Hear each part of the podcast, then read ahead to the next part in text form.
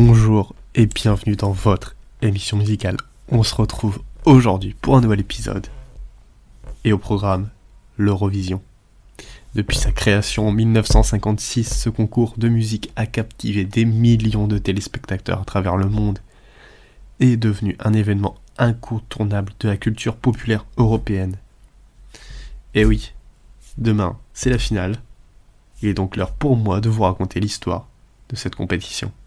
Tout a commencé avec l'idée de Marcel Besançon, un directeur de programme de la télévision suisse, qui voulait créer un événement pour réunir les pays européens après la Seconde Guerre mondiale à travers la musique. L'Eurovision se voulait de prôner les valeurs de la future Europe avec une libéralisation des échanges et aussi un idéal, comme l'explique le spécialiste Patrick Alves. Un idéal destiné à renforcer les liens des pays européens et à œuvrer à une meilleure compréhension entre les peuples à une échelle internationale. Le premier concours de l'Eurovision aura lieu en 1956 à Lugano, en Suisse, avec sept pays participants.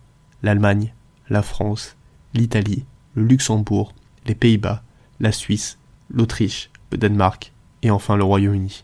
L'émission sera diffusée en direct à la télévision et à la radio et les téléspectateurs ont pu voter pour leur chanson préférée par téléphone. Le premier gagnant de l'Eurovision sera la Suisse avec la chanson Refrain, interprétée par Lys Assia.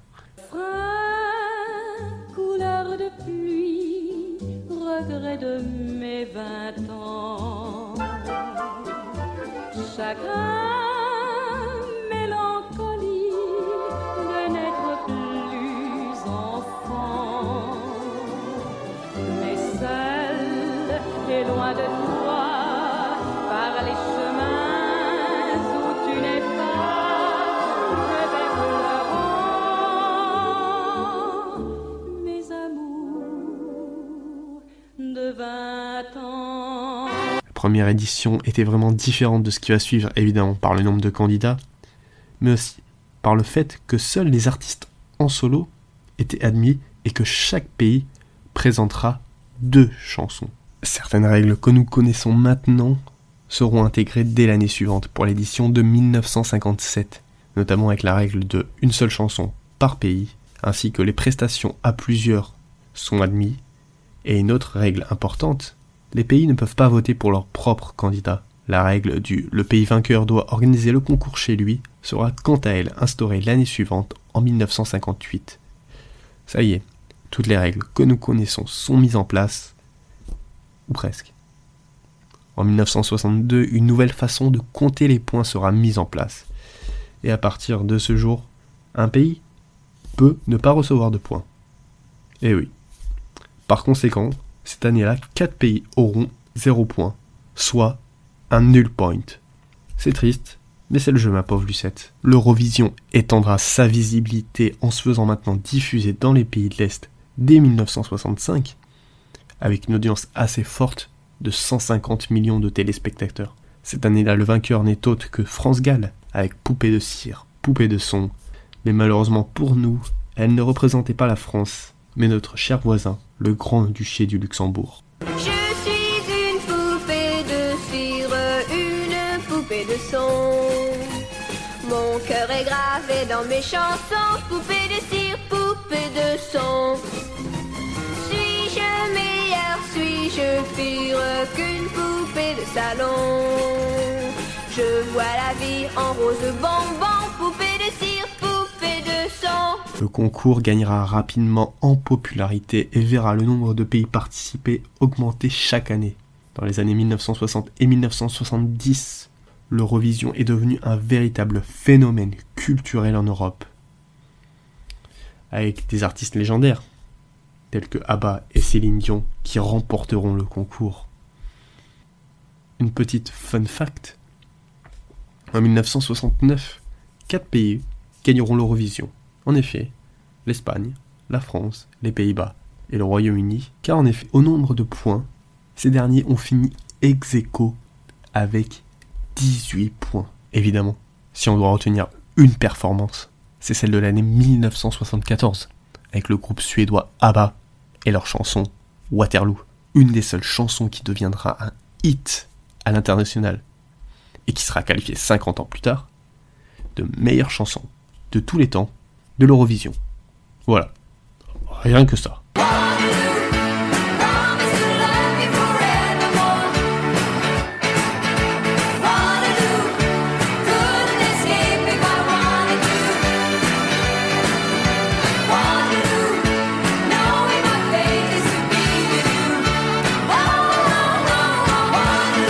Dans les années 1980, de nouvelles règles seront instaurées, notamment au nombre de participants.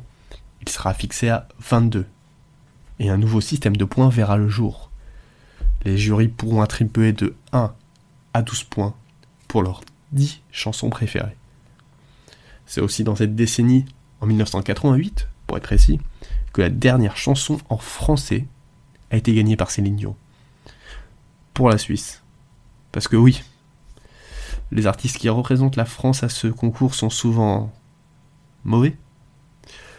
Rappelons que la dernière victoire pour la France, c'est Marie-Myriam en 1977, il y a 46 ans, avec sa chanson L'oiseau et l'enfant. Comme un enfant aux yeux de lumière qui voit passer au loin les oiseaux.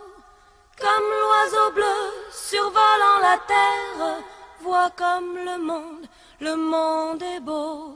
Non, parce que si on parle de la France à l'Eurovision, sur les 20 dernières années, la France a quand même fini 8 fois entre la 22e et 26e place.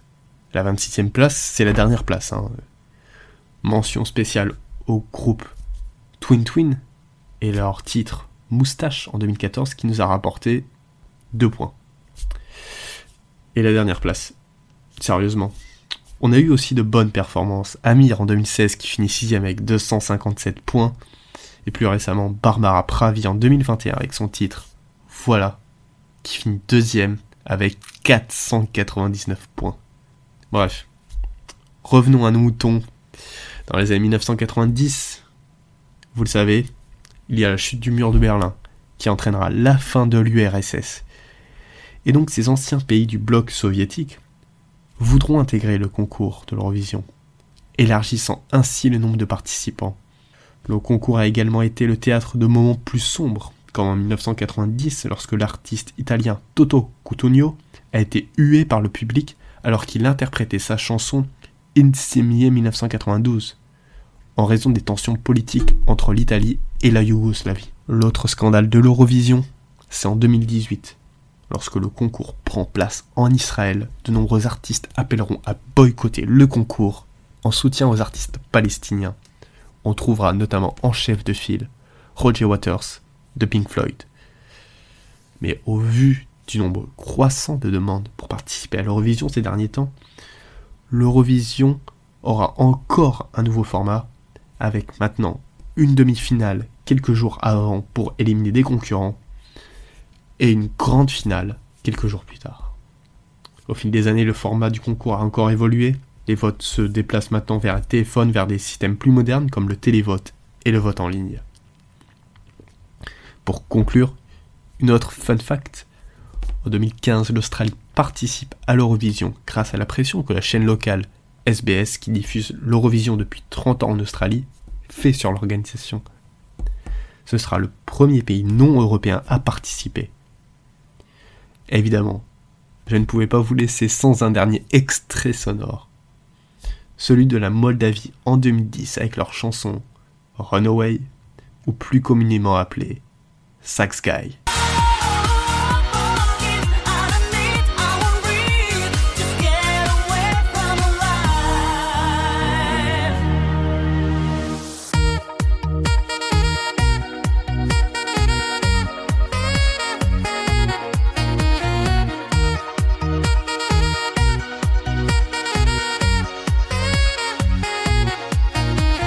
Aujourd'hui, l'Eurovision continue d'être un événement populaire et coloré avec des performances impressionnantes et des costumes extravagants.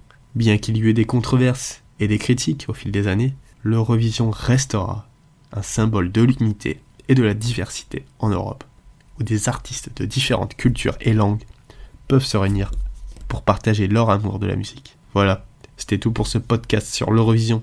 J'espère que vous l'avez apprécié. Comme d'habitude, n'hésitez pas à le partager, c'est le meilleur moyen d'aider la chaîne. Bonne finale de l'Eurovision. Et on se retrouve lundi pour un nouvel épisode.